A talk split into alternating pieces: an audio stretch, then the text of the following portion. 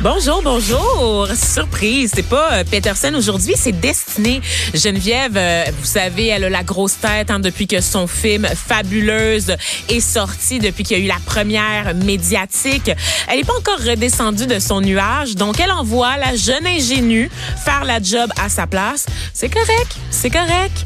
Comme je suis une âme, une âme charitable, j'ai bien humblement accepté de reprendre le micro pour vous accompagner au cours des deux prochaines heures. Ben non, c'est pas vrai. La vérité quand même, c'est que j'accepte à peu près toutes les opportunités qui me rapportent de l'attention et ou de la publicité, évidemment de la visibilité pour mon propre branding et accessoirement, accessoirement seulement évidemment, j'aime ça aussi vous susurrer des petites confidences comme ça dans le creux de l'oreille. Et là euh, aujourd'hui, euh, on a une grosse émission assez chargée parce que bon, c'est la fin de l'été et tranquillement la rentrée s'installe. Alors on sait que l'actualité reprend aussi. Euh, donc des, des, grosses nouvelles qui nous viennent entre autres de la région de Québec où est-ce qu'on a apprend qu'il y a une pénurie d'éducateurs en service de garde. On fera le point sur la situation. On va avoir également Master Bugarici en onde avec nous pour nous parler euh, des sujets dont lui seul a le secret vraiment. On va revenir aussi sur ces images que vous avez sûrement vu passer sur les réseaux sociaux avec les forêts en Amazonie qui brûlent. Euh, donc euh, évidemment, c'est très très choquant, ça nous fait réagir, mais attention, soyons prudents parce qu'il y a énormément de fausses nouvelles qui circulent quand même à cet effet, bien que la situation demeure préoccupante. Alors, on va surveiller ça également.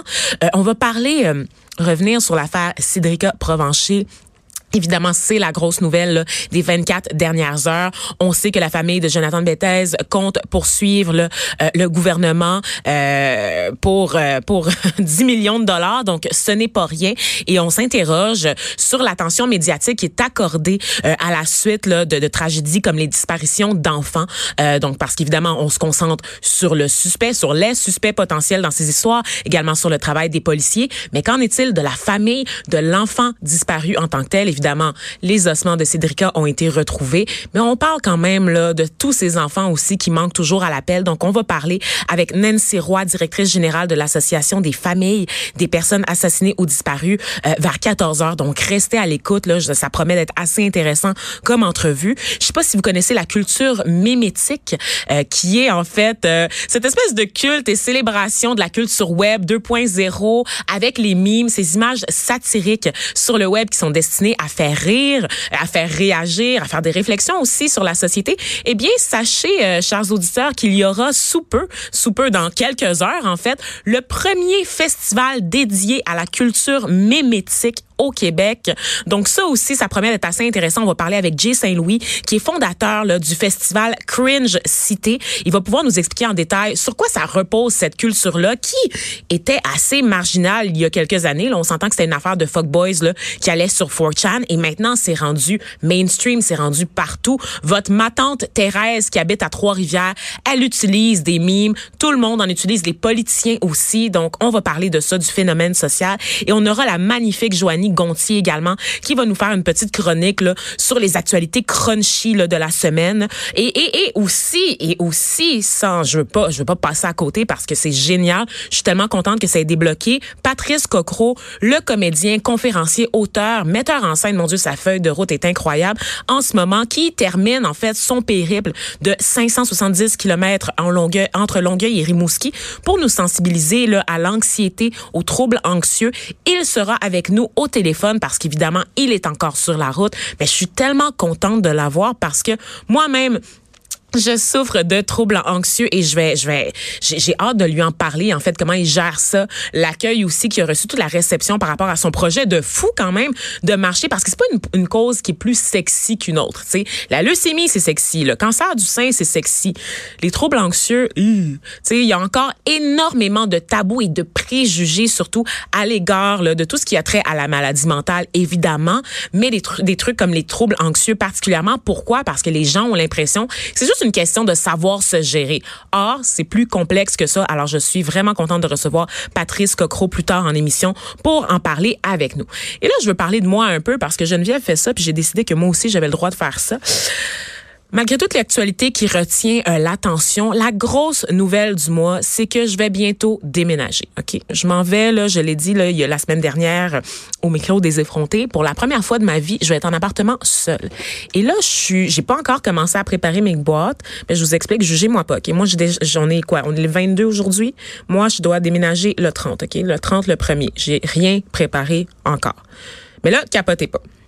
En ce moment, je suis en colocation dans un appartement tout meublé. Ok, tout est fourni, tout était neuf. D'ailleurs, quand je suis arrivée, j'ai été bien chanceuse. C'était pas de la scrap là, dans ma chambre. C'était des meubles neufs parce que la personne avant moi avait acheté les meubles qu'elle avait euh, à ce moment-là, donc dans la chambre déjà meublée. Et là, moi, j'ai pas grand-chose à déménager. Ok, j'ai à peu près, honnêtement là, je pourrais faire mon déménagement juste avec des sacs poubelles, littéralement. Là. Moi, c'est d'ailleurs c'est de... après ma séparation, parce qu'on se rappelle que je suis allée en colocation après une séparation là, il y a trois ans de ça. J'ai d'ailleurs déménagé avec des sacs poubelles. C'était vraiment lame. Mais c'était pas si lame que ça parce que j'avais quand même un lift de mon ex. Donc, euh, ouais, euh, j'ai comme un peu ravalé mon honneur durant cette période. On va dire ça comme ça. Surtout quand tu l'as pas vu venir, tu sais, c'est comme donnant-donnant, c'est correct. Mais plus sérieusement, euh, j'ai pas beaucoup de choses à déménager. Donc, vous comprenez que comme j'ai pas beaucoup de choses à déménager, tout est à acheter. Hein? Donc, je dois meubler ce nouvel appartement dans lequel je vais habiter. Je suis chanceuse. J'ai le four, le frigidaire, laveuse, sécheuse déjà fournis. Mais là, le lit, le sofa, les tables de chevet, la table, tu sais, tout ça, là, où c'est que j'achète ça? Moi, je capote un peu, OK? Parce que, bon, évidemment, je veux pas dépenser, je suis, je suis pas, je cheap, mais je veux pas trop dépenser pour me meubler pour un premier appartement, tu sais. Fait que j'ai des goûts assez raisonnables. Je suis pas dans le luxe encore. C'est un petit deux et demi sur le plateau Mont-Royal à Montréal. Je cherche pas, euh, je veux pas, je veux pas avoir une espèce de vaisselier géant là où est-ce que je peux mettre ma porcelaine là puis mon argenterie. Là. Je suis pas rendu là. J'ai pas un trousseau là qui m'a été préparé par ma mère là quand j'avais deux ans là que je dois, je dois dispatcher un peu partout dans la maison. Vous comprenez? Donc vraiment le strict minimum. Je suis bien dans la mode scandinave aussi. Donc moi ça me parle tout ça. Le minimalisme, c'est du bon goût, c'est de mise pour moi mais je me pose vraiment des questions quant aux meubles que je dois acheter. Parce que là, pour la première fois de ma vie, je vais avoir un lit queen. Ok, moi j'ai un lit double encore à 29 ans et je suis très à l'aise avec ça, d'accord? Euh, mais je me demande où acheter mon lit, où acheter mon matelas. Tu sais, je veux pas nécessairement aller chez Ikea. Les, les je trouve que Ikea c'est cool pour la décoration. Tu sais, quand tu veux des éléments funky.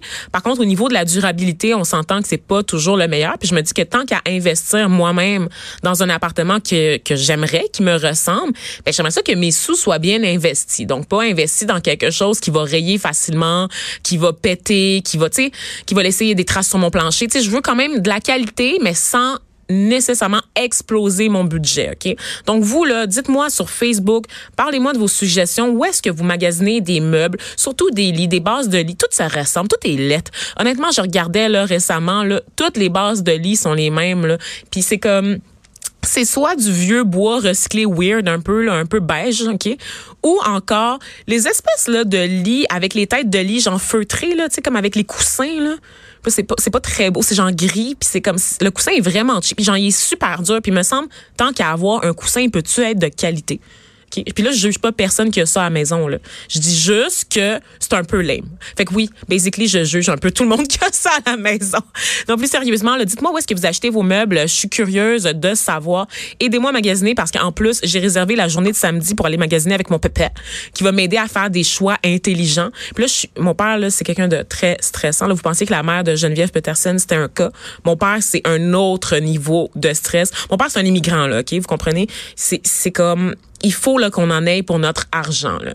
Puis comme si ça marche pas là, il va il, va devenir fou fou fou. Mon père c'est du genre à marchander. OK, je suis comme papa, t'es pas en Haïti, tu peux pas marchander avec les gens.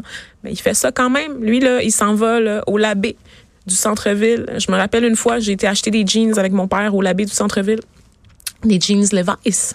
Puis à l'époque, euh, bon, c'était des jeans, euh, il était quoi, 80 dollars. Puis mon père dit à la caissière, je te donne 60.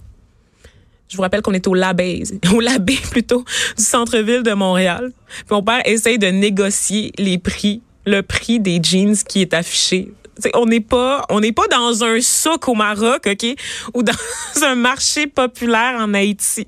Fait que vous comprenez là le, stress que j'ai à gérer. Donc j'ai toute mon image à gérer, notamment quand je magasine avec mon père. C'est vraiment une source d'anxiété. Alors ça, c'est pas mal comme ça que je vais terminer mon été. Et là, j'ai lancé un appel à tous sur la page Facebook des effrontés pour savoir comment vous vous allez terminer votre été parce que ça achève, c'est la rentrée là dans quelques jours qui va nous frapper de plein fouet. Euh, pour ceux qui ont des enfants particulièrement, je vous dirais que je m'ennuie pas de ce temps-là justement de la rentrée. La seule affaire dont je m'ennuie pour la rentrée, c'est le magasinage. Les fournitures scolaires, passer chez Bureau en gros aller dans la petite section là, des duotangs, là, puis prendre des petites affaires de couleur. Tu sais, les étuis à crayons, oh my God. Ça, là, je capotais là-dessus. Avoir les plus beaux crayons de couleur, là, ceux qui sont parfumés. Ça, c'était un, objectif aussi que je, je caressais euh, énormément. Ça, c'était comme l'excuse là pour faire acheter n'importe quoi à tes parents. Et moi, j'étais chanceuse parce que j'allais à l'école privée. Donc, évidemment, tout est une question d'image qu'on était à l'école privée. Donc, mes parents voulaient bien paraître. Donc, ils m'achetaient toujours ce que je voulais, évidemment. Donc, les plus belles affaires pour que je sois comme les autres enfants. J'adore ça. J'adore ça. C'est vraiment comme de la manipulation. Mais euh, c'est comme ça, c'est comme ça que j'ai bâti euh, ma vie au secondaire sur la manipulation. Donc, c'est très sain, très sain cette relation que j'ai avec mes parents. Et là, euh, c'est ça. J'ai lancé un appel à tous pour savoir comment ça se passait vos vacances. Il y a Chantal Derry qui, elle, me dit que son bilan à elle, c'est le fait d'avoir besoin de vacances. Elle n'en a même pas eu encore. Donc, elle, ça va être au cours des prochaines semaines. Et j'en parlais de Chantal, là, qui est une habituée là, des effrontés, qui nous écrit régulièrement, notamment pour nous euh, donner des sujets, euh, des idées de sujets à traiter, qui me disait euh, justement qu'elle a travaillé tout l'été parce qu'elle fabrique des bagues, des bagues de mariage, et qu'évidemment, la saison bat son plein en ce moment parce que c'est l'été, mais que ça achève et que tranquillement, elle va pouvoir prendre ses vacances au même moment où ses enfants vont reprendre l'école. Donc ça, c'est quand même cool. Sinon, euh, n'hésitez pas à nous écrire. Donc, il y a une publication sur Facebook. Je vais partager avec vous vos histoires, vos anecdotes de l'été, vos meilleurs moments, des moments touchants, les moments les moins glorieux aussi. Euh, c'est correct. Allez-y, n'hésitez pas. Donc, ça va nous faire de quoi à partager là, avec les éditeurs, des les auditeurs pardon, des effrontés. Moi, j'aime ça vous entendre et je pense que on aime ça aussi partager entre nous des affaires. Là. On a une belle communauté aux effrontés. Donc, n'hésitez pas à nous, à nous écrire, que ce soit sous la publication Facebook ou encore par message privé. C'est possible. Et là, euh, on va tranquillement euh, se déplacer là, vers l'actualité. Donc, je vous parlais tout à l'heure de cette histoire là, de, de, manque de personnel au service de garde, dans les services de garde de la région de Québec. Donc, on parlait de rentrée. Eh bien, on a des besoins criants. Là. Les chiffres sont assez alarmants, en fait. On est à la recherche de 200 éducateurs et éducatrices de services de garde. Et ça, c'était une nouvelle rapportée par le Journal de Québec ce matin.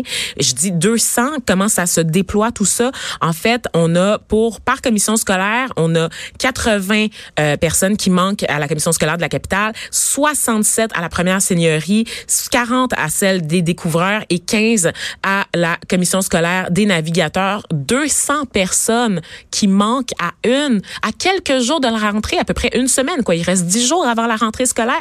À pareille date, l'année dernière, c'était seulement 50, 50 euh, postes qu'il restait à pourvoir. Et là, cette année, on est à 200.